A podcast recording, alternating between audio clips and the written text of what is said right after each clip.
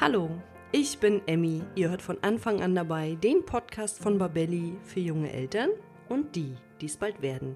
Heute dreht sich alles um das Thema Geburtsvorbereitung. Das ist wirklich wichtig.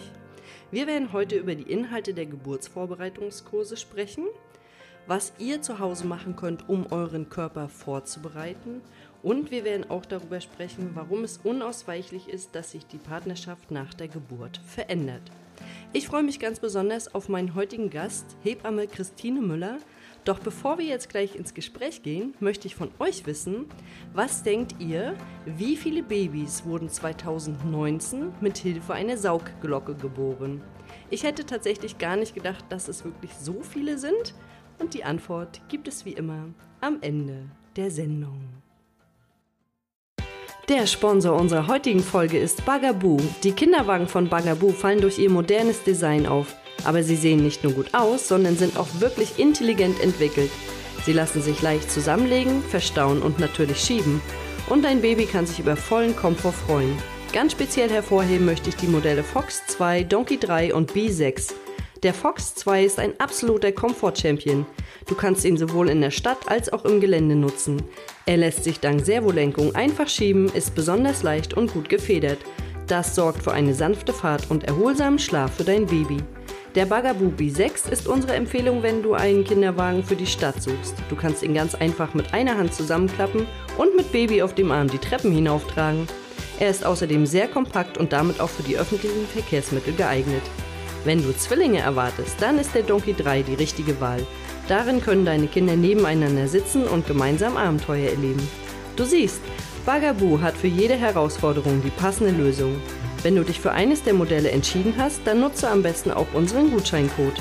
Den findest du hier in den Show Notes.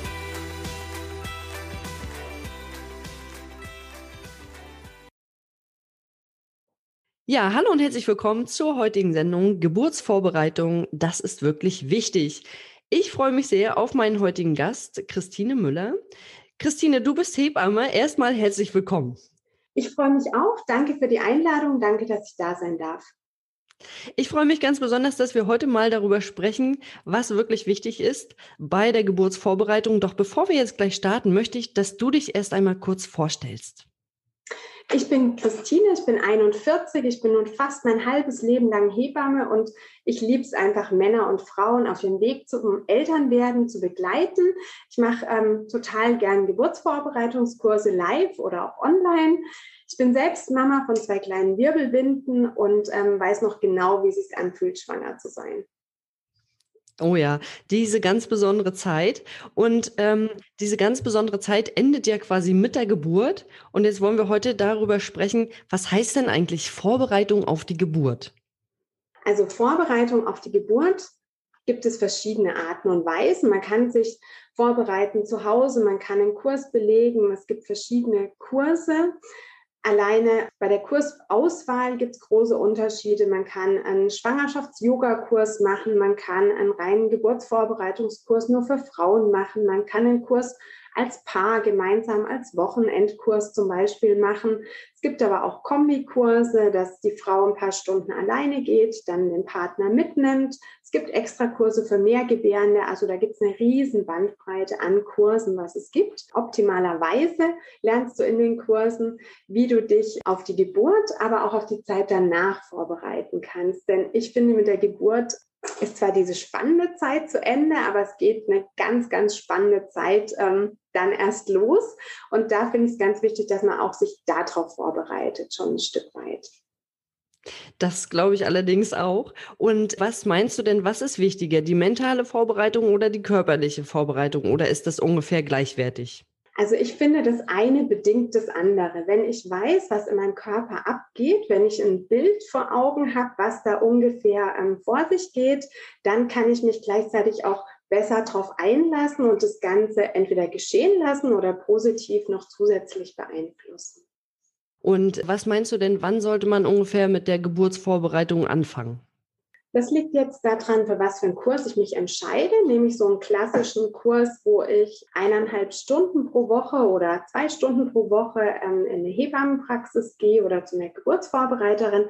Dann sollte man das ungefähr so planen, dass man so vier bis sechs Wochen vor dem Entbindungstermin fertig ist. Wenn ich einen Wochenendkurs habe, der über ein oder zwei Wochenenden geht, kann ich natürlich später anfangen. Bei einem Online-Kurs bin ich komplett flexibel. Wichtig wäre, dass du dich rechtzeitig um den Kurs kümmerst. Das ist immer oft das Problem, dass die Frauen sich manchmal zu spät melden und dann die Kurse schon ganz lange im Voraus ausgebucht sind. Also wenn du weißt, wo du hingehen möchtest, ruf bald an, ruhig auch noch in der zehnten, äh, schon in der zehnten Schwangerschaftswoche, lass dich auf die Liste schreiben und dann hast du einfach den Kursplatz. Sind die tatsächlich so hoch frequentiert? Ja.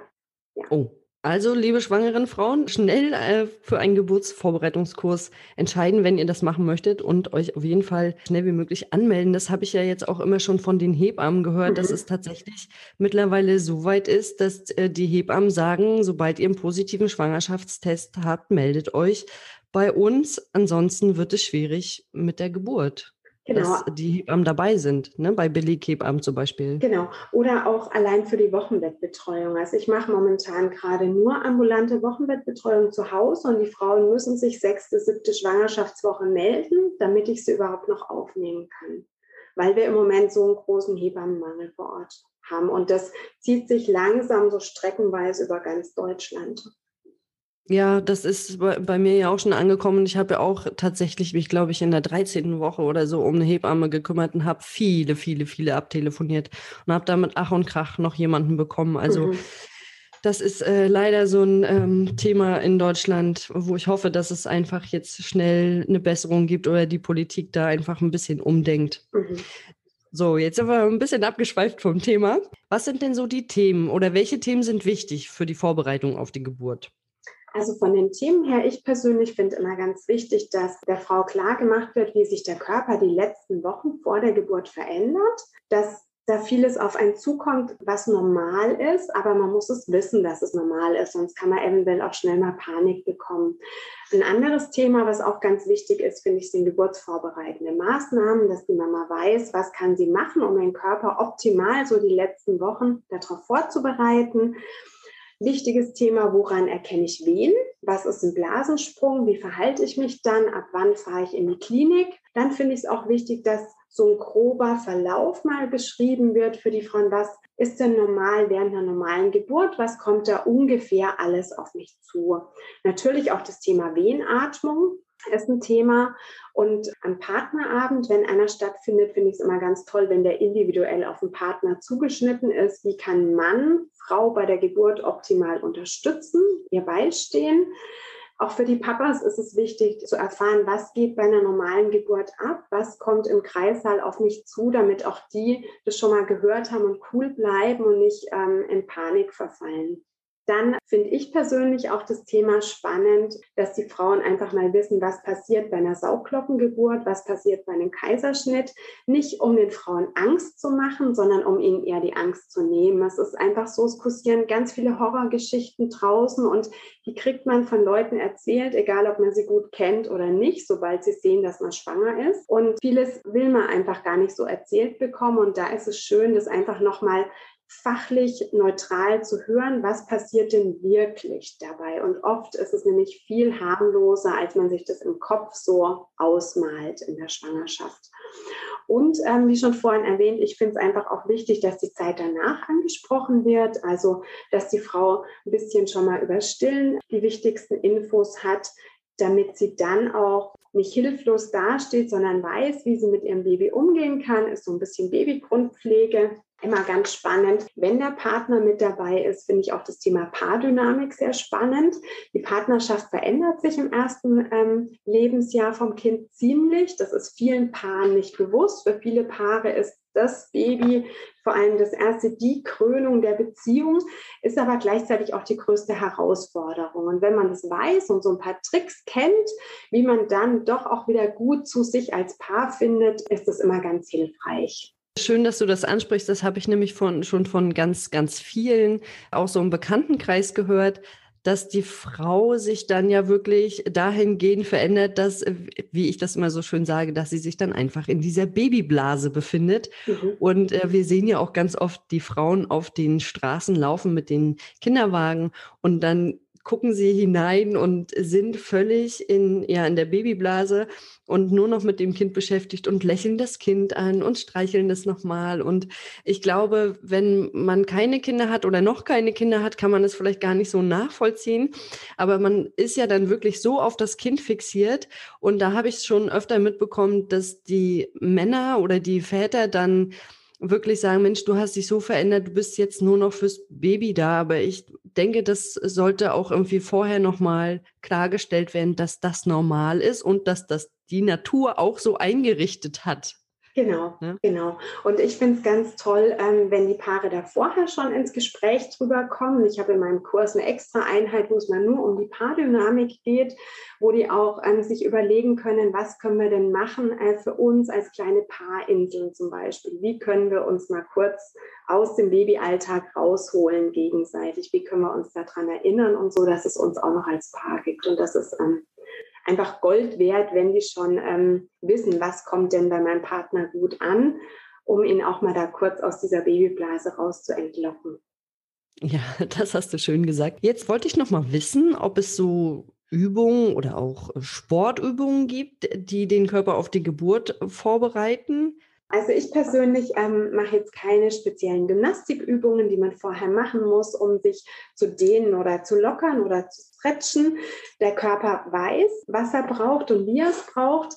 Wichtig ist, dass die Mama einfach ähm, in der Schwangerschaft so ein bisschen leichtes Ausdauertraining macht in Form von Spazierengehen oder so einfach, dass ihr Körper ein bisschen an was gewohnt ist an kleinen sportlichen Aktivitäten, aber es soll äh, auf alle Fälle kein Leistungssport sein, vor allem wenn man den vorher noch nie gemacht hat.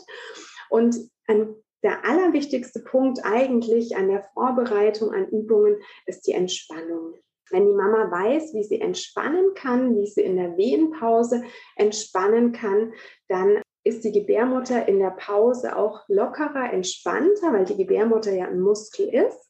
Und der kann in der Wehenpause Kraft sammeln, um dann in der Anspannung, wenn er sich zusammenzieht, sich wieder gut zu öffnen, dass der Muttermund gut aufgeht, dass es gut vorangeht. Und Spaziergänge wahrscheinlich einfach, um den Körper fit zu halten und auch dann unter der Geburt durchzuhalten, dass man einfach ein bisschen was gewohnt ist, weil, wie wir wissen, kann eine Geburt ja auch durchaus etwas länger dauern. Genau, genau, aus diesem Grund. Und gerade jetzt im Sommer bietet sich das natürlich total an, dass wir viel spazieren gehen mit dem dicken Babybauch vorne oder vielleicht auch noch mit dem etwas kleineren Bauch, aber dass der Körper dann so weit vorbereitet ist, dass man einfach die Geburt durchhält. Und was würdest du denn sagen, ist jetzt so, in, sagen wir mal, in den letzten sechs Wochen vor der Geburt, was wäre da vielleicht nochmal die wichtigste Vorbereitung? Also ich persönlich rate meinen Frauen immer zu so einem Dreierpäckchen. Einmal äh, empfehle ich immer gern die Dammmassage, um den Dammmuskel zu weiten und äh, zu dehnen. Eine Dammmassage, sage ich immer dazu, ist keine Garantie, dass es nicht reißt, aber es ist definitiv die Garantie, dass es weniger reißt. Wenn die Dammmuskulatur gut geölt und gedehnt ist, dann kann sie besser nachgeben und dann kann das Köpfchen leichter den Damm passieren, ohne dass es zu großen Verletzungen kommt. Der zweite Punkt, den ich immer gern empfehle und den kann die Schwangere übrigens schon die ganze Schwangerschaft über machen, ist ein Esslöffel geschroteten Leinsamen pro Tag zu essen. Den kann man übers Müsli machen, im Salat, man kann in Joghurt machen oder man kann auch pur nehmen, aber dann bitte ein Glas Wasser hinterher trinken. Und der Leinsamen, das ist in dem einen Buch so schön beschrieben, der macht den Geburtsweg klitschiger, steht da drin. Also der sorgt für mehr Sekret in, im Geburtskanal und je mehr Sekret da drin ist, umso leichter kann das Baby den Geburtskanal passieren umso schneller auch und umso weniger Verletzungen gibt es auch da. Und als drittes empfehle ich immer gern noch den Himbeerblättertee in Kombination mit dem Frauenmanteltee. Der Himbeerblättertee, der ist dafür da, den Beckenboden weich und locker zu machen, dass der besser nachgibt. Viele Frauen merken aber dann, wenn sie den trinken, dass sie so einen argen Druck nach unten auf dem Beckenboden verspüren die letzten Wochen. Und da ist einfach die Kombination mit dem Frauenmantel ganz gut. Der hebt den negativen Druck auf, aber der positive Effekt vom Himbeerblättertee braucht. Und den würde man auch so vier bis sechs Wochen vorher zwei, drei Tassen am Tag trinken. Und ist der Himbeerblättertee nicht sogar auch wehenfördernd oder habe ich das falsch in Erinnerung? Das ist nicht 100% sicher, da scheiden sich so ein bisschen die Geister. Ich habe jetzt vor ein paar Wochen erst ähm, eine Phytotherapie-Fortbildung wieder gehört. Da sind sie überhaupt am Überlegen, ob der Himbeerblättertee überhaupt was bringt. Manche Kolleginnen sagen, sie empfehlen eher eine komplette Kräutermischung zum Ende hin. Aber ähm, ganz viele waren sich einig, wenn der Himbeerblättertee irgendwo drin ist, dass der Beckenboden besser nachgibt. Ja, das habe ich nämlich auch so gelesen und habe das auch mal ganz fleißig getrunken und den Frauenmantel auch dazu. Ich selber habe es auch getrunken. Gut, dann äh, kann es ja nicht so verkehrt sein. Es schadet auf jeden Fall nicht, wenn man es macht. Genau. Und was würdest du denn sagen, ist so vielleicht wichtig bei der mentalen Vorbereitung in den letzten Wochen vor der Geburt? Das ist ja dann natürlich, man, also gerade beim ersten Kind ist man aufgeregt, man weiß nicht, was einen erwartet, man weiß nicht, wie die ganze Situation wird, man weiß nicht, ob man es vielleicht noch rechtzeitig ins Krankenhaus schafft, obwohl beim ersten Kind äh, wahrscheinlich immer oder auch nicht, ich weiß es nicht genau. Aber vielleicht hast du da nochmal so einen Tipp oder Trick, dass die Frauen sich nochmal mental vielleicht so ein bisschen auf die Geburt vorbereiten? Mhm. Also mal zu deiner Frage kurz, ob man es rechtzeitig ins Krankenhaus schafft. Da ist es oft hilfreich und da nehme ich gerne auch die Papas mit ins Boot, dass die sich den Weg zur Klinik anschauen, dass die sich überlegen, in welche Klinik fahren wir. Vielleicht habt ihr auch zwei zur Auswahl. Die eine fährt man eher bei Feierabendverkehr, die nächste fährt man, ähm, wenn die Strecke gut frei ist, dass die Papas sich das anschauen, dass sie sich überlegen, wo parke ich mein Auto, all diese Dinge. Das bringt einfach Ruhe und Sicherheit in die Fahrt auf die Klinik schon mal. Ein Special-Tipp, den ich immer gern noch gebe, nehmt einen gelben Sack mit ähm, oder je nach Bundesland gibt es vielleicht keinen gelben Sack, nehmt einen großen Müllsack mit und ein Handtuch, macht um den Müllsack das Handtuch und legt den auf den Beifahrersitz. In der Regel ist es so, wenn die Frau da drauf sitzt, springt keine Fruchtblase. Das ist wie wenn man spazieren geht und Regenschirm mitnimmt, dann braucht man es nicht. Wenn aber äh, die Fruchtblase springt und es in den Sitz reinzieht, dann muss man dümmstenfalls sich einen neuen Beifahrersitz besorgen, weil es einfach vom Geruch her euch ganz lange an dieses Erlebnis erinnern wird. ah, das ist wahrscheinlich der Grund, warum Taxifahrer keine schwangeren Frauen mitnehmen. Genau, oder Ledersitze haben. Ja, oder stimmt. Oder Ledersitz haben.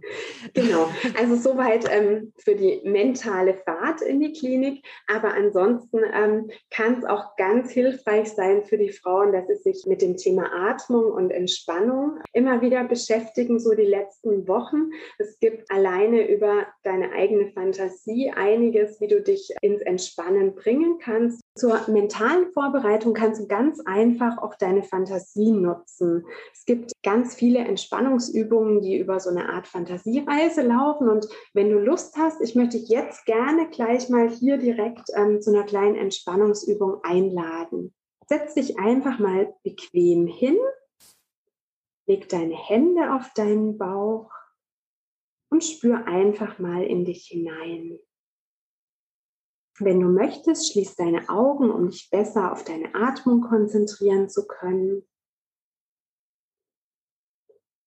Und atme ganz entspannt durch deine Nase ein und durch deinen leicht geöffneten Mund wieder aus.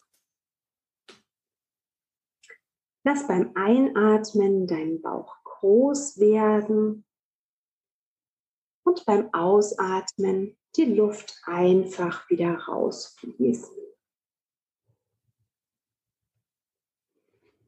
Spüre, wie die Luft in deinen Körper einströmt und sie ganz ohne dein Zutun auch wieder verlässt.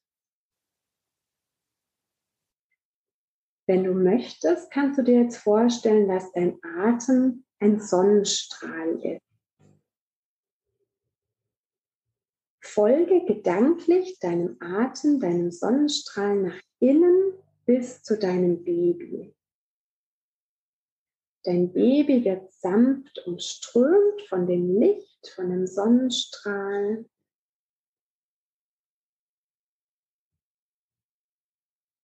Und dein Atem fließt weiter ganz ohne Anstrengung und dein Baby badet in deinem Licht.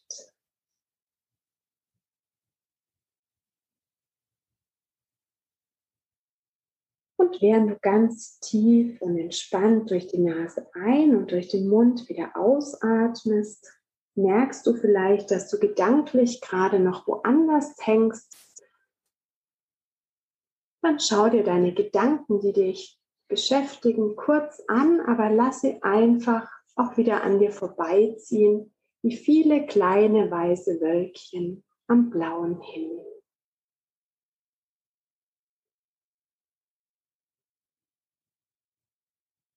Und dann konzentriere dich nochmal auf deinen Atem. Schau nochmal, wie dein Baby sich einkuschelt in das warme, angenehme Licht.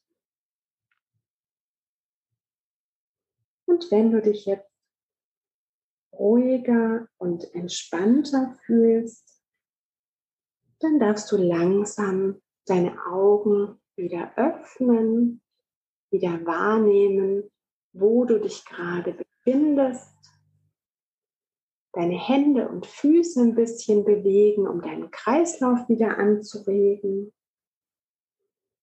Und du darfst deinen Atem einfach noch eine Zeit lang weiterverfolgen, ohne ihn bewusst zu beeinflussen.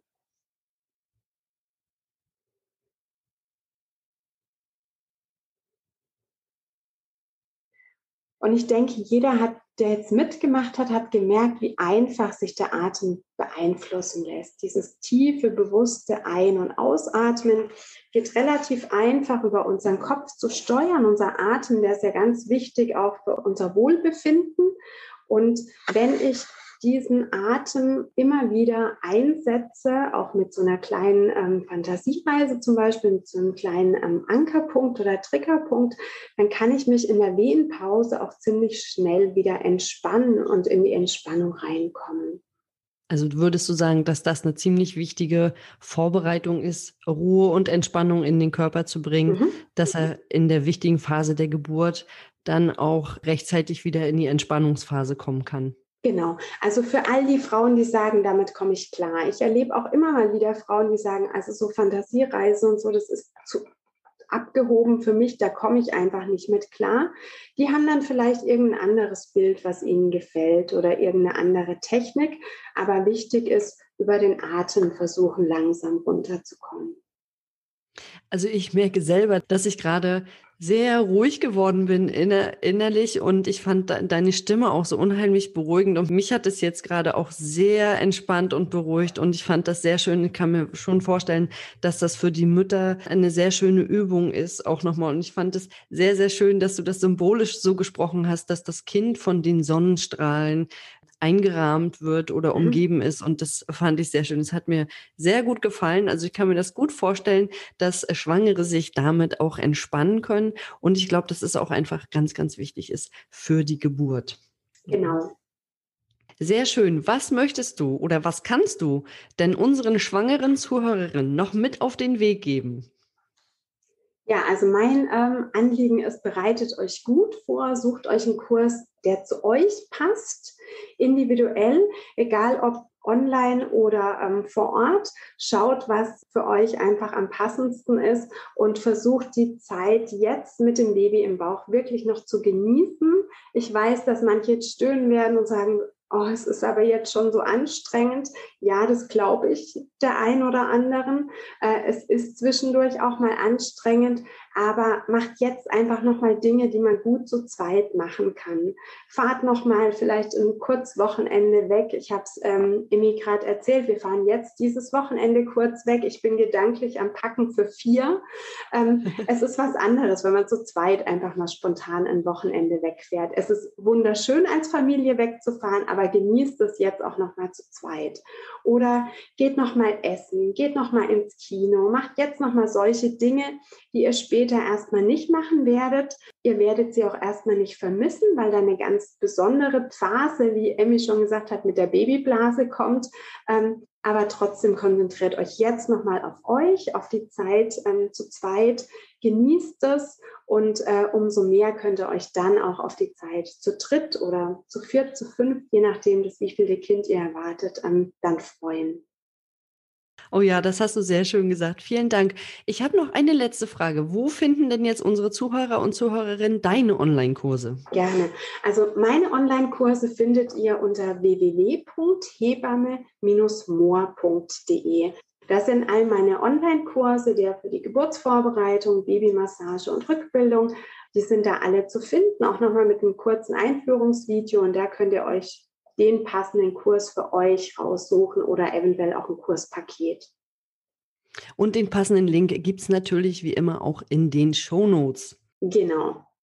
Ich danke dir sehr für das Gespräch heute und auch, dass du anderen an deinem Wissen teilhaben lässt und wünsche dir für die Zukunft alles Gute.